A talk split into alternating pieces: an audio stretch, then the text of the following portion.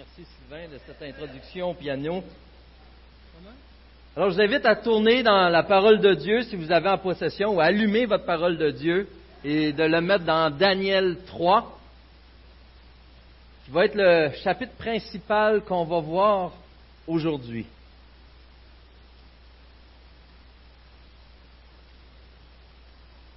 Le livre de Daniel dans les petits prophètes, même si c'est un grand prophète. Au chapitre 3. On poursuit dans cette série. J'aimerais rappeler avec vous un peu ce qui est arrivé précédemment. Dieu a livré entre les mains de Nebuchadnezzar le peuple d'Israël. Et c'est vraiment Dieu qui est en arrière de tout cela. Et bien sûr, Nebuchadnezzar, ça ne fait que amplifier son orgueil.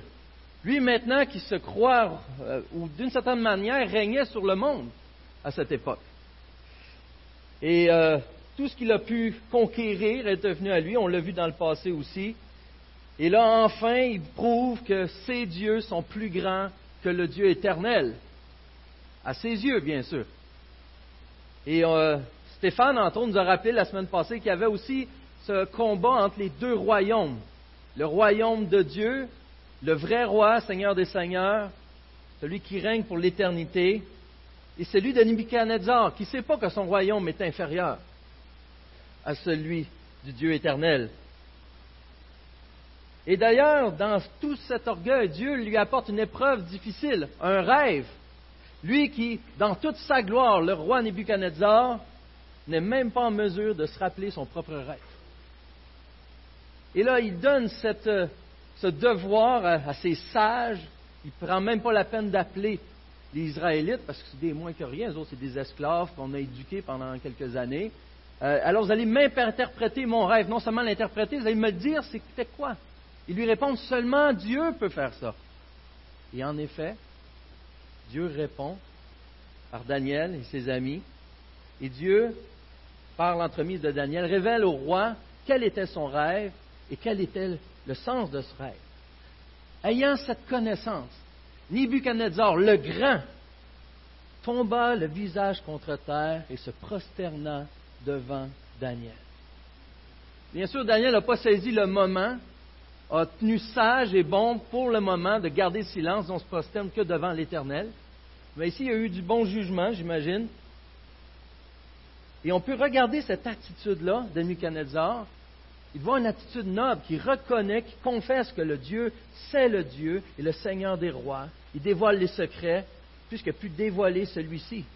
Il envoie même des, sacrifices, des parfums, l'honneur, et il établit Daniel dans la cour du roi, et Daniel demande que ses amis, Shadrach, Médrach, Abednego, Shadrach, Médrach, Médrach, Médash, Médrach, on va les avoir, Shadrach, Meshach, merci, le Meshach, j'en parlais, et Abednego. J'ai beau m'avoir pratiqué deux jours de temps, j'y arrive pas. Et là, ils sont mis comme euh, en position d'autorité, on veut, sur le royaume également, en tant qu'administrateur, à la demande de Daniel. Et là, on arrive enfin au chapitre 3. Combien de temps exactement entre les deux événements, on ne sait pas. Ben, j'en déduis qu'il n'y a pas 50 ans. Et le roi Nebuchadnezzar, assez rapidement, quand même, fit une statue en or, haute de 30 mètres et large de 3 mètres. De quoi d'énorme. Et ce qui est spécial de se rappeler, c'est que dans la région, ce que ça a été fait dans la vallée en Babylone, ça correspond, et Stéphane l'a mentionné aussi, dans les endroits, le genre de plaine euh, où la tour de Babel aussi avait été construite. Et à travers cette euh, immense statue, dans le rêve où ce que Nebuchadnezzar représentait la tête, il se représente maintenant, vous allez adorer la statue au complet. Il va contre, dans le fond, ce que Dieu lui avait révélé. Il veut établir son royaume. Il veut unir les royaumes. Il invite tout le monde à venir vers lui, tous les administrateurs des, pays conquéris et. Et là, vous allez vous prosterner et adorer cette statue. Et là, il arrive à nos trois noms. Et ça, c'est déjà bon. Si je je le sais depuis déjà. Vous allez m'aider. Alors, Shadrach, Meshach et Abednego et nos trois amis décident de ne pas se plier à cette règle, il reste tout droit debout. Leur amenant quelques problèmes de ce roi très bien reconnu pour brûler des gens. D'ailleurs, si à la cacophonie, parce qu'il y a plusieurs affaires qui se passent en même temps, vous avez vu toutes sortes d'instruments, on dirait que tous ceux qui existaient sont sonnés en même temps, et si à ce bruit, on ne se prosterne pas, nous serons jetés dans la fournaise de feu. Et d'ailleurs, c'est ce que les trois, nos trois amis, restant debout, sont confrontés à aller voir le roi. Et dans la grâce, d'une certaine manière, de Dieu, le roi, normalement, il aurait décrété, on les brûle tout de suite. Peut-être qu'il y avait une compassion, une affection particulière à cause du rêve que Dieu avait révélé. Il les convoque, leur donne comme une deuxième chance. Et eux de répondre de quoi de précieux, nous n'avons pas besoin de te répondre là-dessus. Il n'est pas négociable qu'on s'agenouille. Et finalement sont mis à leur sort, aller dans la fournaise. Et à travers cette fournaise, Dieu les délivre. Et ça amène encore une admiration, une deuxième fois, une louange incroyable à Dieu l'Éternel, venant de Nebuchadnezzar, avec un respect total. Et après cela, le roi fit prospérer Shadrach, Meshach et Abednego dans la province de Babylone. Et c'est à travers cette histoire pourtant si bien connue. Peut-être vous êtes nouveau dans la foi, c'est une des premières fois que vous l'entendez. On va se poser la question aujourd'hui. Quelle est ta foi? Quelle est ta foi? Et je vais en profiter avec les courants qui sont autour de nous, d'essayer d'aller un peu plus profondément dans qu'est-ce que la foi? Comment qu'elle se manifeste? Il y a un livre que j'ai super bien apprécié de Brian Chappell à ce niveau-là. J'aimerais le mentionner parce qu'il y a quelques points qui reviennent que j'ai pu prendre de son livre. Mais allons sans plus tarder, allons en prière, confier ce temps dans les mains de notre grand Dieu. Alors, Père éternel, encore une fois, c'est devant ta parole, devant ton autorité, devant ta splendeur qu'on vient ce matin. Et on sait, Seigneur, que jamais ta parole n'est sans effet. Alors par ton esprit, bénis-nous encore une fois ce matin, qu'on puisse participer à ton royaume et non au nôtre. Alors transforme-nous encore une fois, que tu puisses être le vrai et unique roi dans nos vies. Amen. Alors, j'aimerais revenir particulièrement sur euh, les versets du fin du chapitre 2, que par grâce encore, Stéphane, la semaine passée, n'a pas lu les versets 46 à 49. J'aimerais les relire rapidement avec vous. Alors, le roi Nebuchadnezzar tomba le visage contre terre et se prosterna devant Daniel, qui est quand même incroyable. Lui, la grandeur, est rendu maintenant prosterné devant un esclave. Il ordonna qu'on offre des sacrifices et des parfums en son honneur. Le roi adressa la parole à Daniel et dit C'est certain, c'est votre Dieu qui est le Dieu des dieux et le Seigneur des rois. Il dévoile les secrets puisque tu as pu dévoiler celui-ci. Et ensuite, les positions sont données. Pourquoi je rementionne ça ce matin? De voir déjà que Dieu, un des buts de toute cette histoire-là, était d'humilier Nebuchadnezzar. Et c'est une étape qui dure plusieurs chapitres. C'est des temps difficiles que Nebuchadnezzar va passer. Mais à travers ça, à vous remarquer à quel point Nebuchadnezzar est émerveillé devant ce que Dieu vient de faire. On lui avait dit, seul un Dieu peut révéler ces choses. Et le Dieu éternel est le Dieu capable, qui connaît toutes choses et qui est à la source de toutes choses et qui a été capable de les amener, le roi, à admettre et reconnaître ce Dieu. La question qu'on pourrait se poser, devant toutes ces louanges qui sont lancées, à reconnaître le roi des rois, le Seigneur des seigneurs. Quelle est la foi de Nebuchadnezzar?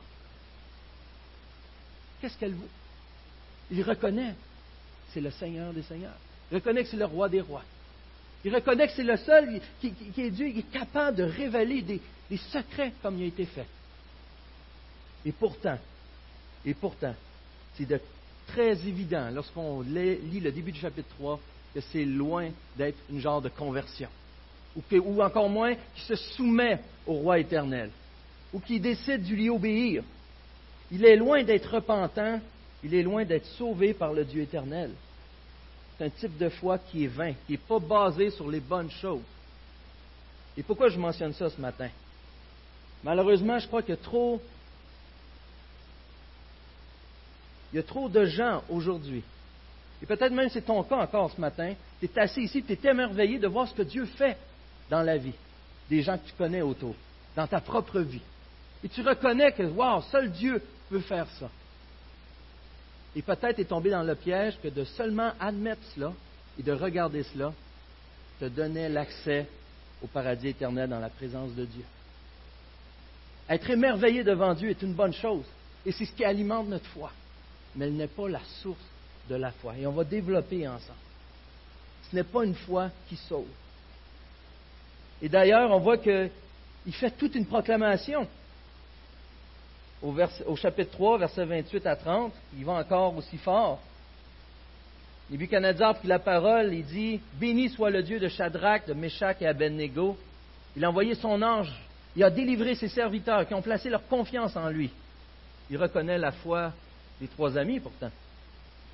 Ils n'ont pas hésité à enfreindre l'ordre du roi et à risquer leur vie plutôt que de servir et d'adorer un autre Dieu que leur Dieu.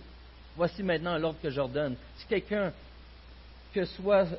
quel que soit son peuple, si quelqu'un, quel que soit son peuple, sa nation et sa langue, parle de façon légère du Dieu de Shadrach, de Meshach et Abednego, il sera mis en pièces et sa maison sera transformée en un tas de décombres. En effet, il n'y, aura, il n'y a aucun autre Dieu capable de délivrer comme lui. Et encore une fois, c'est des louanges fortes. C'est un Dieu unique. C'est le Dieu qui est capable comme n'importe quel autre Dieu.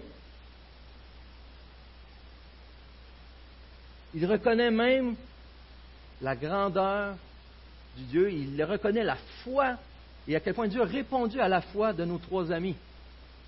Et malgré cela, encore une fois, est-ce qu'on peut dire qu'il a une foi solide, malgré tous les miracles qui ont été faits que Dieu vient de faire, et c'est des miracles, je vous conseille de ne pas essayer de passer par les mêmes étapes que nos trois amis. Voir si votre linge va survivre, si vous allez survivre. Et c'est quelque chose d'incroyable, réellement incroyable. Un vrai miracle. Et pourtant, cela n'est pas assez pour alimenter une foi unique donnée de Dieu chez Nebuchadnezzar. Et peut-être, encore une fois, on peut être impressionné par ce Dieu. Reconnaître qu'il a fait des choses extraordinaires, qu'il est le seul à pouvoir faire. On peut proclamer, il est le Dieu, mais voyez, il est leur Dieu. Il a reconnu que ce Dieu peut sauver.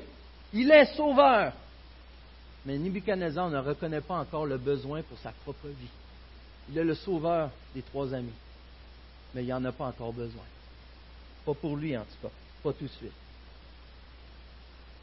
Aussi, la foi qui sauve, c'est plus qu'une simple croyance. Si je te pose la question, et vous savez la, question du diagnostic, savoir si tu arrives devant Dieu, c'est un des moyens, c'est pas, ça donne, la réponse ne garantit pas un salut, mais c'est un des moyens de savoir si tu arrives devant Dieu. Dieu te demande, euh, lors de ta mort, pourquoi je te laisserai avec moi ici, dans mon paradis, dans ma présence? Qu'est-ce que tu répondrais? Et on entend toutes sortes de réponses. Même lorsqu'on l'a entendu plusieurs fois, des fois on repose la question et on a une réponse différente. Ce n'est pas la réponse qui sauve. C'est Jésus qui sauve. Mais des fois, et là c'est le moment ce matin d'ajuster votre compréhension de l'Évangile. Est-ce que c'est parce que vous avez accepté Christ? Est-ce que c'est parce que vous avez fait une prière? Est-ce que c'est parce que vous êtes dans la bonne Église? Est-ce que c'est parce que vous avez des bonnes fréquentations? Est-ce que c'est parce que vous êtes une bonne personne? Est-ce que c'est parce que, est-ce que c'est parce que, est-ce que c'est parce que plein de choses? La vraie réponse et la vraie raison, c'est pas ça la vraie réponse de pourquoi Dieu te laissera entrer dans son paradis. Et là, je me rappelle d'un cours de membres. On a été voir un couple. Et ce couple, on lui a posé la question comme ça, pour comprendre un peu où ce qu'elle en était avec Dieu. La femme s'est mise à pleurer. Sa réponse a été Jésus. Jésus. Juste à cause de Jésus. C'est à cause de ce que Jésus a fait uniquement. Et que tout le reste n'est que le fruit de cette œuvre magnifique en Jésus-Christ. Il est la base de notre foi.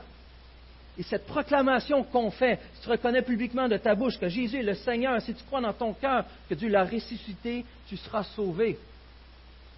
C'est plus que juste une déclaration ou des mots en l'air. Croire dans ton cœur implique des actions, implique une révérence en ce Dieu éternel. celui que lui-même va te donner, comme nos trois amis ont eu envers Dieu. Se tenir debout, fièrement, non pas sans crainte, mais ayant confiance en ce Dieu, la vraie foi qui sauve. Ici, c'est un Dieu incroyable pour Nebuchadnezzar, mais ce n'était pas son Dieu. Sa foi était vaine. Christ est le fondement de ta foi. La source, il en est l'objet. Mais comment qu'on voit plus particulièrement cette foi en action ce matin? À quoi qu'elle ressemble, cette foi?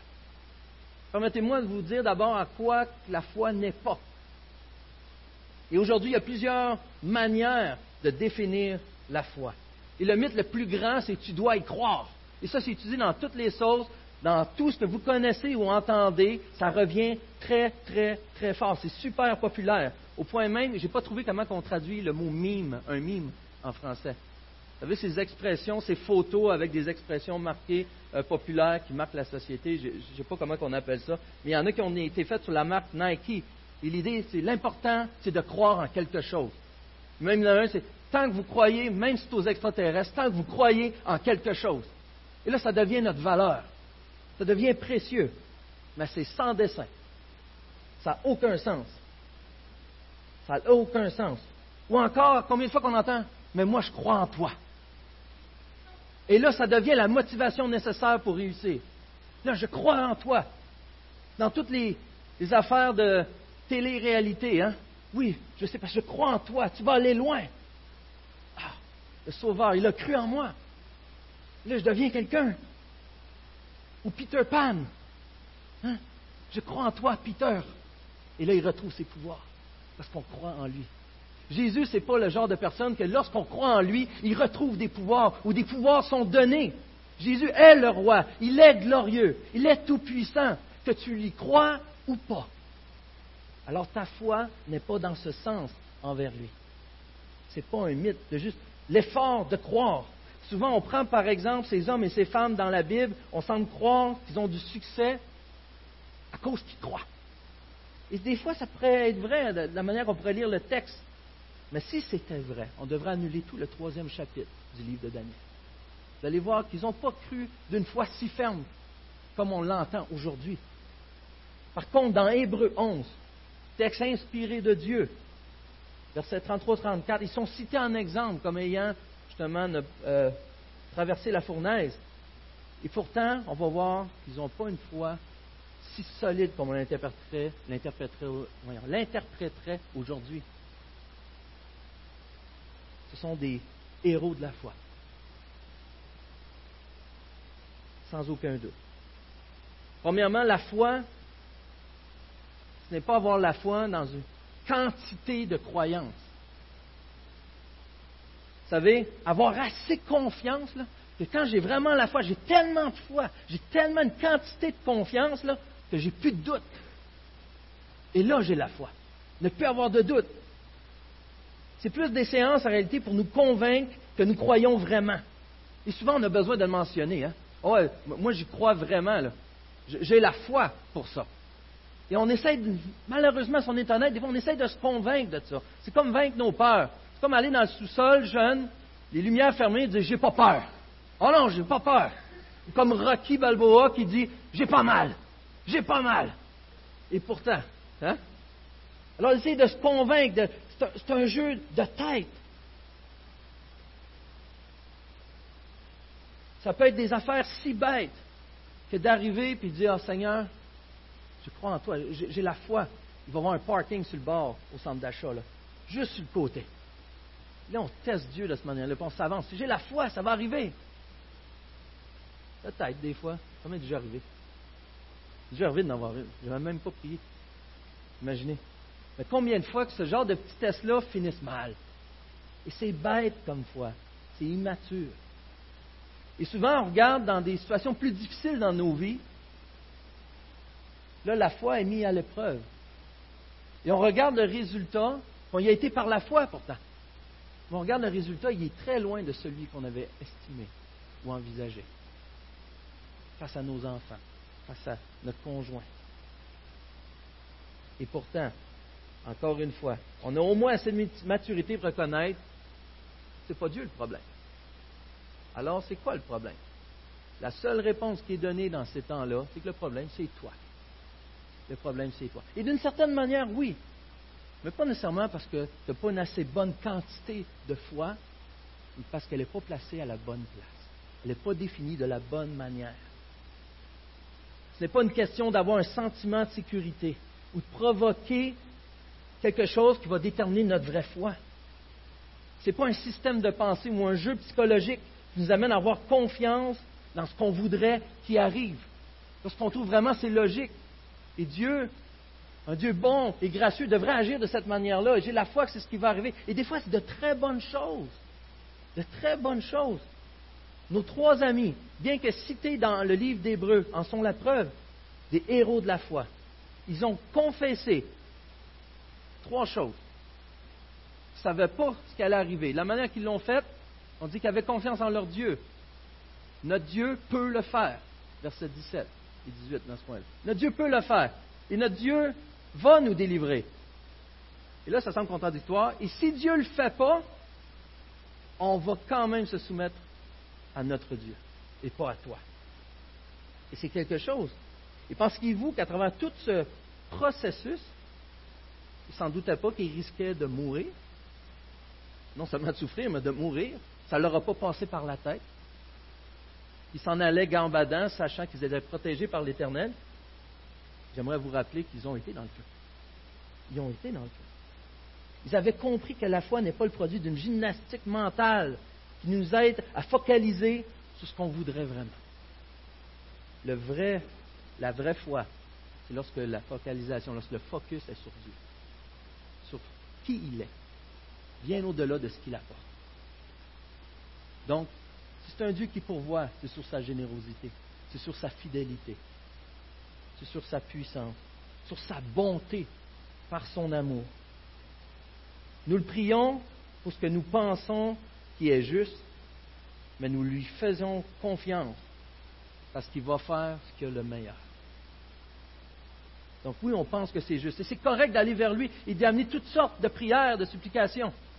Et d'y aller vraiment auprès de lui. On a des paraboles d'ailleurs qui nous rappellent. Et d'y aller vraiment, Seigneur, d'admettre, je ne comprends pas ce qui se passe, j'aimerais telle chose. Il me semble que c'est logique, c'est telle chose qui arriverait. Mais d'avoir confiance, la vraie foi, c'est que Dieu lui-même, son savoir, est illimité et que dans sa bonté, il va le pourvoir, étant fidèle dans son alliance qu'il a avec ses enfants et son peuple. Nos amis ont même dit que s'ils ne sont pas délivrés de la mort, ils serviront l'Éternel seulement. Des fois, on transforme ça en pensée positive. Ah non, non, j'y crois assez, ça va bien aller. Et on se convainc de toutes sortes de choses. Et le problème, c'est qu'on utilise comme des formules magiques. Pensez-vous encore que nos amis n'avaient pas peur, qu'ils n'ont pas prié pour être délivrés, comme ils l'ont fait pour le rêve de Nebuchadnezzar juste avant. La vraie foi n'est pas d'avoir énormément de confiance, mais c'est d'avoir confiance dans notre Dieu. Et la foi aussi, ce n'est pas une qualité de croyance. Le meilleur moyen de le voir, entre autres, et ça c'est un peu controversé, c'est dans la guérison. Super controversé, je devrais dire. Et c'est sûr qu'on ne peut pas faire le tour et qu'il y a certaines nuances à certaines places. Mais souvent on dit, si j'ai une foi véritable, je vais guérir. Si elle est vraiment authentique.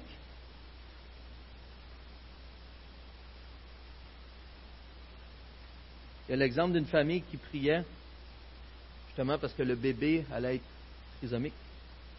Il priait, et c'est correct, Seigneur, peux-tu, dans ta grâce, permettre à ce bébé de naître et d'être non. Et de toute évidence, lorsque le bébé est arrivé, le bébé était trisomique. Je connais une autre situation, par contre, et qui est venue où que le bébé allait avoir de grands problèmes. Marie-Michel euh, Duval. Et c'était presque un conseil de se faire avorter qu'il donnait à la mère. Vous l'avez connue, elle est venue ici, mariée avec Alexandre. Et pourtant, les parents ont décidé de garder, puis elle est sortie complètement normale. Dieu a béni. On voit les deux choses, les deux possibilités. Mais des fois, il semble évident que Dieu dit non. Le bébé était trisomique. C'est plus une question de foi. C'est de la science-fiction de vouloir voir autre chose dans ce moment-là. Est-ce que Dieu peut guérir par après? Est-ce que Dieu va guérir même dans, euh, dans sa promesse lorsque la consommation, lorsqu'on va être face à face avec lui? Absolument. Et, c'est là sa promesse aussi. Mais le problème, c'est que ce genre de foi-là amène des déceptions devant les résultats. Il nous amène même à être hypocrite des fois et de classer des événements, de classer des situations, de reconnaître juste ceux qui favorisent notre vision des choses et de laisser aller. C'est la même chose la prière des anciens. On n'a jamais fait depuis des dernières années la prière des anciens comme on le fait. Et euh, juste en passant, si vous avez le goût de le faire, vous êtes bienvenus. Sachez qu'à peu près, on a découvert que ça prend une heure et demie pour faire la prière des anciens. Un temps béni, selon moi. Allez demander à ceux qui l'ont fait. De plus en plus, on apprend à dépendre de Dieu là-dedans. Mais à quel point qu'on veut vraiment que Dieu bénisse la personne dans toutes les sphères de leur vie. On voit que Dieu travaille à travers les épreuves pour bénir, justement. Mais des fois, les gens peuvent venir puis dire Je veux la prière des anciens parce qu'eux, les anciens, eux autres, ils ont la qualité de la foi. Ils sont anciens, écoute. Hein? Eux autres, ils savent c'est quoi. Lui, quand il prie, les fleurs poussent tout seuls. Ma femme a dit, vas-tu te mettre à prier, ça serait temps. Moi, je passe la tondeuse dessus. Mais, c'est encore là, ce n'est pas une qualité qui est meilleure, ça assure à rien que ça va marcher, parce que la foi, ce n'est pas une question de qualité ou de quantité. On a l'exemple de Paul, vous savez, au moins quatre reprises claires dans les Écritures, et très clair. Nous voyons qu'il y a eu des temps difficiles. Et savez, si vous ne saviez pas, Paul a écrit une grosse partie du Nouveau Testament. Et c'est un gars que l'Esprit a prouvé de plusieurs manières, des miracles incroyables, au point qu'un gars tombe du troisième, puis l'a ressuscité. De faire taire des gens, de guérir, des guérisons, toutes sortes de miracles. Et pourtant, dans 2 Corinthiens 12, 9, on voit qu'il y avait une écharpe dans la chair, qui assurément pas un péché, mais qu'il y avait quelque chose. Et Paul a prié plus de trois fois pour que Dieu l'en délivre. Et la réponse de Dieu et puis Paul le dit clairement, ça a été non. Mais c'est quoi l'attitude de Paul dans cette attitude, dans, cet événement-là? Il sait que Dieu sait ce qu'il fait. Il se met même à se réjouir de cette réponse de Dieu en se réjouissant que dans sa faiblesse, il est fort, car il dépend de Dieu. Et Paul a expérimenté à plusieurs autres problèmes, la faim, la soif, le froid, les naufrages, la prison, les coups de fouet, etc.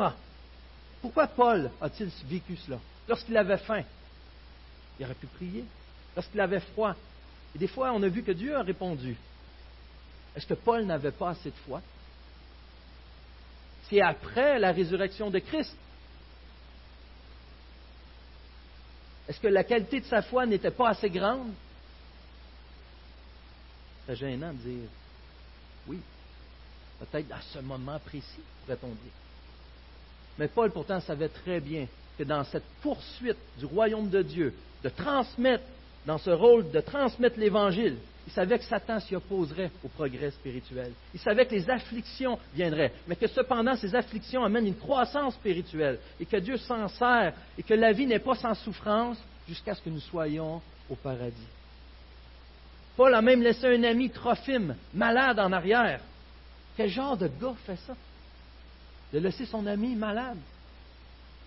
Si tu peux guérir comme tu veux.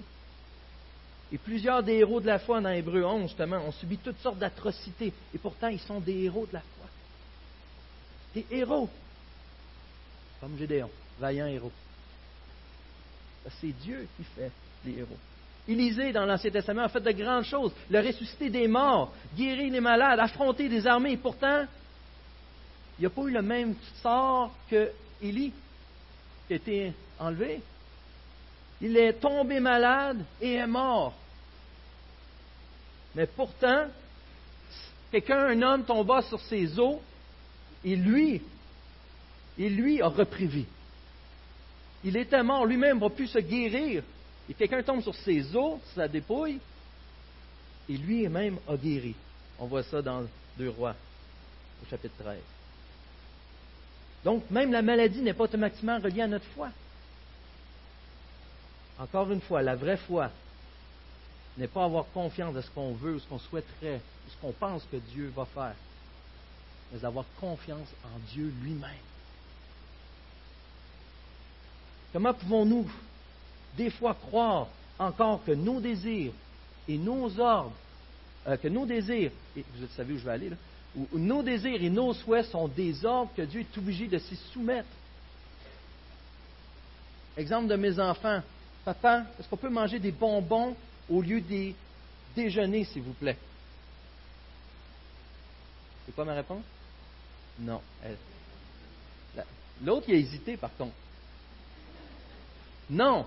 Mais papa, tu sais que je t'aime. Non. Ah, mais là, j'ai de la peine. Non. Non. Ça va toujours être non. Peut-être même que tu n'auras pas de déjeuner normal si ça continue. Besoin de correction, dans l'amour, pour qu'elle apprenne, pour qu'elle avance. Et des fois, la réponse semble évidente, mais c'est juste non. On ne tord pas le bras de Dieu. Il n'est pas lié par nos dires, nos paroles. Nous n'avons pas foi dans ce que nous jugeons bon ou juste. Nous avons foi que Dieu sait et fera ce qui est bon et juste. Et la foi n'est pas non plus d'avoir confiance dans nos intuitions, notre capacité d'interpréter les événements. Brian Chappell donnait un exemple d'une situation semblable. Dans une réunion de prière, une femme louait Dieu parce qu'elle était sûre que son chien allait guérir. Parce que le jour où son chien est tombé malade, elle a lu dans les psaumes que Dieu guérit toutes nos maladies. Elle a expliqué que cette apparente coïncidence était une direction de la providence de Dieu, l'assurant qu'il guérirait son animal de compagnie. Cette femme bien intentionnée, mais mal informée, avait lié sa foi à sa capacité de lire la volonté de Dieu, à comprendre ce que Dieu allait faire, et dans l'ordre chronologique des circonstances. Malheureusement, les circonstances étaient sur le point de changer. Lors de la prochaine réunion de prière, cette femme dit au groupe que son mari venait d'avoir une crise cardiaque. Évidemment, se posa-t-elle, Dieu ne disait pas qu'il guérirait mon chien. Dans mon psaume, Dieu me disait qu'il allait guérir mon mari. Et si son fils tombait malade le lendemain, qu'est-ce que Dieu voulait dire dans tout cela? Vous voyez où ça veut venir. La foi n'est pas plus efficace quand on est capable de lire des événements avec confiance. Ah oui, je vois ce que Dieu s'en va. Alors je suis un homme de foi. Non, parce que ça se base encore sur mes capacités à moi et ce n'est pas sur Dieu. La foi n'est pas plus vraie, peu importe ce que nous déclarons. Je déclare, j'affirme, je dénonce, je. Encore là, ce n'est pas basé sur Dieu. Il faut pas dire que ça ne peut pas avoir sa place à certains endroits. Mais le fondement doit être sur Dieu lui-même. On n'a pas de la foi parce que tout va bien. Comme on ne perd pas notre foi ou de la foi parce que quelque chose va mal. Avoir une grande foi n'est pas d'affirmer, de savoir ce que Dieu fait, dans le sens d'avoir des révélations. Alors je sais, tu vois, j'ai une grande foi, mais c'est plutôt de connaître le Dieu qui sait et de s'attarder à lui qui sait et qui ses pensées sont insondables, immensément plus sage et plus grand que moi. D'ailleurs, la crainte de l'Éternel est le début de la sagesse. J'aimerais qu'on lise un peu plus en détail le verset 17 et 18. Partir 16 en réalité, du chapitre 3. Shadrach, Meshach et Abednego répliquèrent au roi Nebuchadnezzar Nous n'avons pas besoin de te répondre là-dessus. Notre Dieu, celui qui nous servons, peut nous délivrer de la fournaise ardente, il nous délivrera de ton pouvoir, roi. Et même s'il ne le fait pas, Sache, roi, que nous ne servirons pas tes dieux, n'adorerons pas la statue en or que tu as dressée. Toute une belle attitude. Mais il y a quand même un petit conflit ici. Il va nous délivrer de toi, roi. Amen. Mais s'il ne fait pas, comment ça, Messie? Tu viens de dire qu'il va le faire. Comment ça, il y a un Messie? c'est pas, pas christocentrique dans le sens du Messie. Mais comment ça qu'il y a un Messie? Je voyais des, lumières s'animer. Ça aurait pu être une bonne piste, remarque, mais je pense pas que c'est direct du texte. Euh, alors, Messie. Pourquoi qu'il y a un Messie En réalité, on pourrait expliquer ça par c'est pas une question de capacité. Que Dieu va le faire, mais s'il n'est pas capable, euh, ben, sache qu'on ne va pas adorer tes dieux quand même.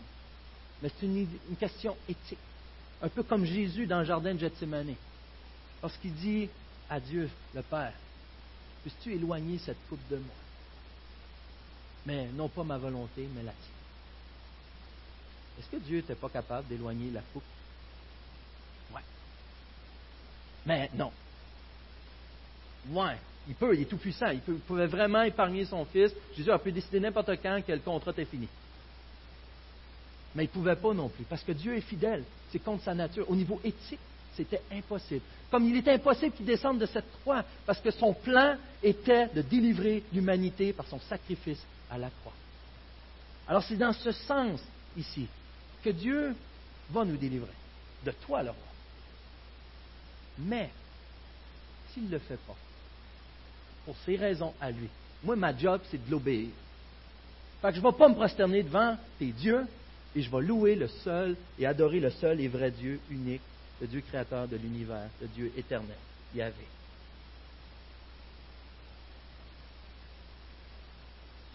Laissez à Dieu gérer ça. Des fois, Dieu démontre sa puissance en délivrant son peuple de manière extravagante, comme lorsqu'il a divisé la mer Rouge pour le faire sortir Israël d'Égypte.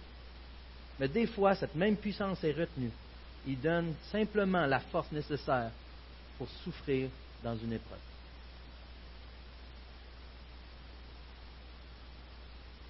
La raison de la vraie foi, c'est la confiance dans leur Dieu. Nos trois amis, la foi de nos trois amis, n'était pas une confiance en l'air. Des fois, notre compréhension de la foi, c'est seulement cette, place qu'on voit ça dans l'hébreu, on l'interprète comme croire sans voir. C'est beaucoup plus que ça. La vraie foi, où on a chanté l'espérance encore ce matin, ou dans Pierre, on voit dans Pierre, l'espérance, la foi est basée sur les expériences, les promesses accomplies passées. Ils ont l'histoire, nos trois amis ont l'histoire de délivrance de Noé, du déluge, d'Abraham, ils ont de Joseph, de Moïse, le peuple d'Israël au complet. Ils ont Gédéon, ils ont David contre Goliath. Ils ont même eu récemment la délivrance du courroux du roi Nebuchadnezzar concernant son propre rêve. Ils se basent, leur foi est basée sur des faits réels, sur un Dieu fidèle, sur ce Dieu qui, lui, est toujours fidèle à son alliance que faite avec son peuple. Il une raison pourquoi Daniel priait toujours vers la direction de Jérusalem. Ça correspond à une promesse que Dieu a faite. Que si mon peuple, à se retrouve dans cette situation-là, qu'il prie, qu'il s'humilie dans cette direction. Donc c'est ce Dieu qui garde toujours ses promesses. Et ça, ils le savaient. Et finalement, ils ont même eu la vision du rêve, dans le fond, ce que Daniel leur a expliqué que le règne du Messie serait un règne qui durera à jamais. Cette foi est basée sur des faits, la fidélité de Dieu. Encore une fois, en Dieu seul. Et ce n'est pas une foi fataliste, de simplement se résigner dans les circonstances en disant, bon, ben, les choses sont comme ça, puis ça ira comme ça ira. Non, on est participant là-dedans là-dedans, d'aller auprès de Dieu, de demander. On voit que Dieu, à travers Moïse, euh, se sert de ça pour nous travailler. Nous, on l'a vu que Moïse dit Voyons, Seigneur, qu'est-ce que tu fais là? Pas parce que Dieu avait besoin de se faire reprendre, mais il utilisait ce moyen de pédagogie à travers Moïse, à travers le peuple, qui nous sert à nous aussi, d'aller demander. C'est une foi dans ce Dieu éternel qui peut tout faire infiniment plus que tout ce que nous demandons ou pensons. Éphésiens 3. Et revenons un peu plus près à la fournaise. La foi de nos, amis leur a donné du fil à retordre. Vous savez, c'était très humiliant ce qu'ils ont dû faire. Des fois, on prend pour acquis, on lit ça comme des fables. Vous savez, euh, les trois noms pas prononçables, soit Abednego, lui, on le retient plus facilement. Shadrach, Meshach et Abednego. OK. et euh, euh, ils, ont, vécu des temps difficiles, vous savez, mais Dieu les a délivrés. Bon, allons faire le ménage. Et, on, vend ça comme des banalités. Mais c'est incroyable. Et c'est réellement arrivé. Et c'est le même Dieu qui règne encore aujourd'hui. Et prenons le temps de réfléchir à ces choses. Pourquoi sommes-nous tant attachés à ce monde? On ne prend plus le temps de réfléchir à notre vrai héritage qui nous attend. Ils ont dû rester debout devant tous les autres dirigeants aussi. Les autres administrateurs étaient tous là. Ils étaient plusieurs. Et quand tout le monde se descend, se prosterne au bruit du... Tout le monde se prosterne. Mais pas eux. Ils restent debout. Le vrai danger ici, de quoi ils avaient besoin d'être délivrés, c'était de l'intégrité de leur âme, de leur corps. Dieu a voulu les délivrer de l'idolâtrie. Et même par la mort, si Dieu aurait permis leur mort dans la fournaise, Dieu les aurait délivrés. Il les aurait ramenés près d'eux. Il aurait préservé leur âme. Pour Dieu, en passant, c'est pas tuer quelqu'un, c'est les changer d'endroit. Changer les gens d'endroit. L'âme, c'est ce qu'il regarde, bien que notre corps lui appartient aussi. Imagine la pression qu'avaient ces amis-là. Qu'est-ce que ça devait être? Il y a peut-être même des gens à côté qui disent Ah ouais, Branchez-vous, on va être dans le trouble à cause de vous autres. Ah ouais! Ça ne donnerait plus ma partie de dessert. Ça devait être immense. Ça devait être stressé. Ou encore l'idée qu'il leur a peut-être passé par la tête de, mentir ou, d'avoir un compromis. Hein? Juste cette fois-ci. De toute façon, on ne sera pas tout le temps réunis comme ça, j'aurais plus besoin de le faire après. Personne qui va le savoir, juste cette fois-là. Le Seigneur peut bien comprendre. Hein? Juste une fois. C'est comme si on disait que quelqu'un arrivait avec un fusil sur votre temple. Est-ce que tu crois Seigneur Jésus? Un de mes enfants, dans sa sagesse juvénile, m'a répondu eh, Je l'aurais bien eu. Moi, j'aurais dit que non, mais dans le fond, je sais que oui. Il avait encore à apprendre. Ici, nos trois amis sont très matures en ce domaine, bien qu'ils ont de la crainte, bien sûr. Il n'y a pas de compromis. Il n'y a pas de ça va se régler plus tard, car leur vraie crainte était de l'Éternel. Ils ne servaient pas Nebuchadnezzar, ils servaient le roi des rois. Et si le roi des rois leur demandait de se soumettre à l'autorité, ils le faisaient, à condition que ça ne va pas contre la volonté du Seigneur des Seigneurs. Et le roi de Nebuchadnezzar était loin de l'être. Et dans cette foi en leur Dieu, leur souverain a décidé d'honorer leur foi et de les envoyer quand même dans la fournaise une fournaise si chaude. Au verset 22, comme l'ordre du roi était catégorique et que la fournaise était extraordinairement chauffée, sept fois plus que la normale, la flamme tua les, tua les hommes qui avaient jeté Shadrach, Meshach et Abednego. Nos trois amis sont ligotés, ils se font emmener par les gardes, et c'est tellement chaud que les gardes sont morts. Ça fait penser à celui qui voudra préserver sa vie, la perdra. Mais celui la perdra, la sera sauvée. La gagnera, la gardera. C'est pas le bon verset.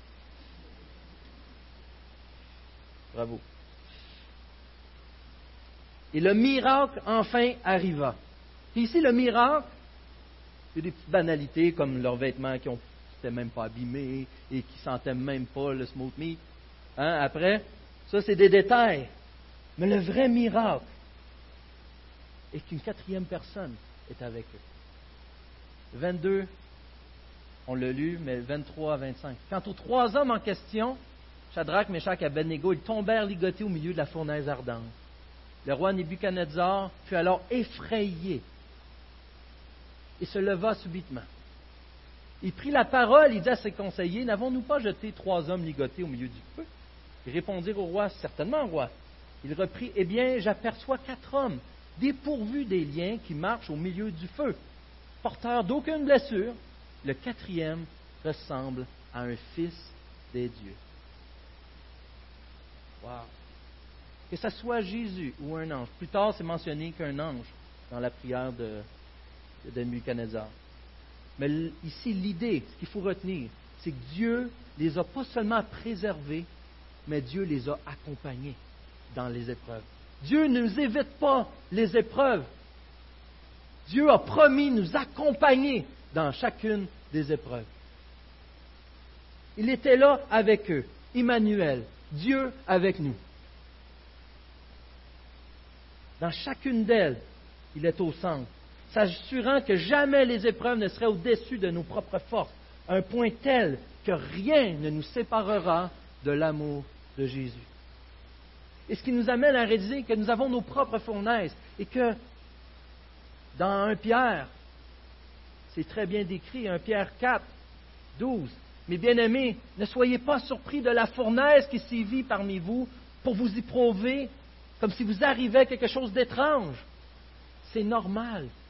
C'est le genre de choses qu'il faut s'attendre. Mais réjouissez-vous au contraire de la part que vous prenez aux souffrances de Christ, afin d'être aussi dans la joie et dans l'allégresse lorsque sa gloire sera dévoilée. Et quel est le but de ces fournaises Qu'est-ce que Dieu fait avec ce genre d'épreuve Chapitre 1, versets 6 et 7.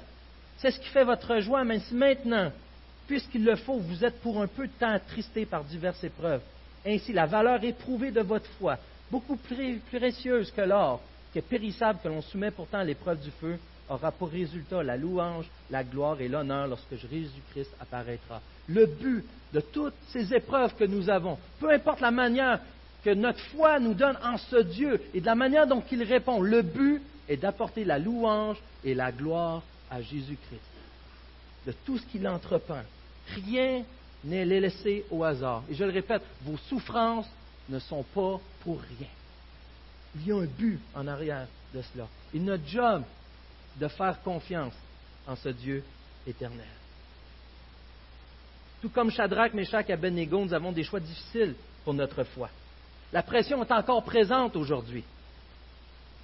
Mais on n'a pas de fusil sur la tente, comme je disais, puis on n'a pas de fournaise réelle. Malheureusement, on n'en a pas besoin. Nos cœurs ici sont si faciles d'aller se réjouir dans les idoles et mettre Dieu en deuxième. Ces idoles nous menacent constamment, nous font du mal si on ne les suit pas. Nous promettent des choses si belles, sont tellement éphémères et finissent par nous détruire et nous éloigner de Dieu. Son but de Satan, nous éloigner du trône de la grâce de Jésus-Christ. Et la grâce de Dieu est de mise dans chacune de ces situations. Et tout commence par la foi dans ce Dieu d'amour, car nous savons qu'il est bon. Aujourd'hui, la pression est constante. La semaine prochaine, vous êtes invités en après-midi, euh, deux heures, si je crois, dimanche prochain, à venir justement entendre qu'est-ce qui se passe présentement. Dans un pays comme le Canada où les droits sont respectés, plus tant que ça, surtout pas si tu es chrétien, surtout pas si tu es pasteur, il y a beaucoup de choses comme ça. Je vous invite à être là, à réaliser l'ampleur que ça prend présentement. Les excuses que nous avons aujourd'hui, tout le monde le fait. Si tout le monde le fait, pourquoi on ne le ferait pas? C'est pas si pire, Dieu va comprendre. Donc en quoi c'est mal? Et aujourd'hui, une des choses les plus graves, c'est les fréquentations de tous les âges, de, 2, de 7 à 77 ans. On recherche des hommes et des femmes de Dieu dans nos fréquentations. Parce que marier, on veut marier un homme ou une femme de Dieu. Mais encore là, les compromis viennent. Les compromis vont jusqu'au sexe avant le mariage. Jusque dans nos relations et notre témoignage face euh, euh, au, niveau commercial, dans, nos liens avec l'argent, la manière qu'on la place ou qu'on la cache, face à la nudité dans les séries télévisées, face à l'homosexualité, le transgenréisme. Je ne sais pas, des transgenres, le transgenre peut-être. Je n'ai pas marqué, mais le non genre, le pas de genre, le plein de genre. Genre. Supposément que c'est de l'or, supposément avec plein d'excuses comme ça qu'on peut aller dans notre conscience et se dire, bah, c'est pas si pire que ça. La pression est constante, elle est encore là. On a besoin de retourner à cette foi intacte qui est placée en notre Dieu et de s'y soumettre, de se repentir de nos voies et de lui faire confiance ensemble, encore une fois. La délivrance vient de Dieu. Notre foi est placée dans ce Dieu tout-puissant et omniscient qui fait tout concourir au bien. Notre assurance, c'est la mort, la résurrection de Christ. Bien que Jésus, Emmanuel, Dieu avec nous, mais il nous a donné encore beaucoup plus. Il dit, il est bon que je parte. Pourquoi? A envoyé le Saint-Esprit. Dieu est vraiment en nous maintenant. Il est avec nous pour toujours. Jésus a subi toutes les tentations. Satan lui-même. Car lui en valait la peine. Des fois, on croit qu'on est persécuté par Satan. Satan personnellement, peut-être. Mais Jésus en valait la peine, en tout cas, que Satan se présente en personne et le royaume du monde de ce monde lui a été offert. Christ n'était-il pas venu justement conquérir ce monde?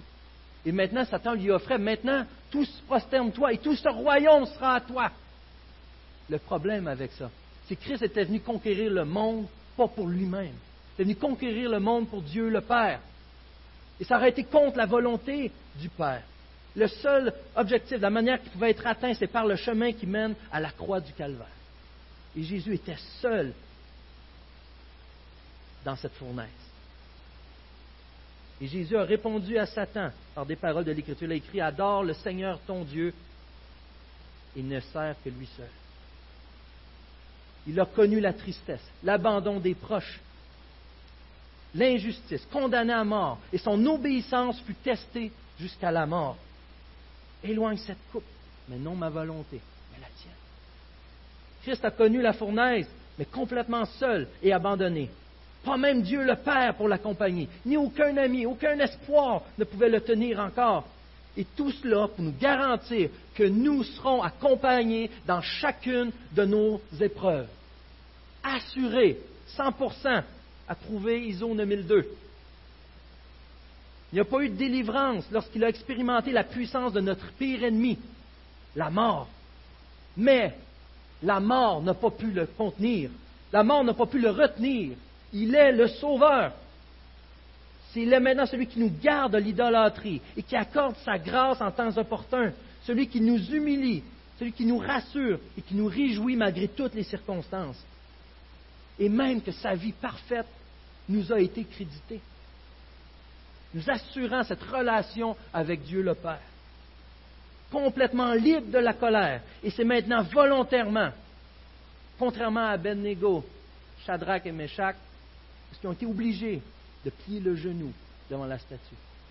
C'est maintenant volontairement qu'on peut plier le genou devant notre roi Jésus-Christ. Je termine avec un exemple, une histoire. Il y a un homme qui travaillait dans les mines. Et l'homme, euh, malheureusement, dès son jeune âge, avait eu un, accident grave. Il a fallu qu'il se fasse amputer une jambe. Et euh, un bras qui ne fonctionnait pas très bien. Et toute sa vie, il a grandi. Il avait la foi en ce Dieu éternel, en Dieu lui-même, la vraie foi, celle qui sauve, celle qui nous garde, celle qui espère. Et euh, le temps passait, il voyait ses amis grandir, avoir des familles, accumuler des richesses. Et lui, sa maison, son petit, la vérité se détériorait, il ne pouvait pas l'entendre comme il voulait. Et un rendu plus âgé, dans la cinquantaine, un jeune homme vient à la porte cogner. Il lui répond. Il dit, j'ai entendu dire que vous croiriez en Dieu. Est-ce que c'est vrai? Il lui a répondu, oui, absolument. Il lui a dit, euh, même après tout ce qui vous est arrivé, et euh, c'est là alors qu'il a utilisé une image. Il a dit, des fois, tu sais, Satan vient s'assire exactement où tu es sur lui. Et Satan me regarde, il dit, t'as-tu vu? Comment tu es à manger? Tu as de la misère à te nourrir? Physiquement, tu as de la misère à te déplacer? Est-ce que Jésus t'aime vraiment? Là, ensuite, il regarde ses amis, regarde les richesses, il dit, as-tu vu? Tout ça t'a été enlevé. Est-ce que Jésus t'aime vraiment? Il regarde ensuite la prospérité au niveau, la vraie prospérité des enfants. Il regarde, tu n'es pas marié, tu n'as pas d'enfant, pas de vrai héritage. Est-ce que Jésus t'aime vraiment? Et sa réponse a été, malgré les larmes dans ses yeux, en image, de prendre la main de Satan, lui pointer vers la croix du calvaire, de mentionner des clous plantés dans les mains, et dans les pieds, des coups de fouet, la couronne, mais par-dessus tout, la séparation d'avec Dieu le Père dans sa relation. Il dit, regarde, Jésus m'aime vraiment. De taire ses mensonges et de tenir ferme dans cette foi que malgré toutes les situations, Dieu sait ce qu'il fait et c'est pour le bien. Un jour, on va être en mesure de le reconnaître. Et un jour, tout sera accompli parfaitement. Où ta foi est-elle placée ce matin? Quelle est ta foi? Qu'est-ce qu'elle vaut? Prions.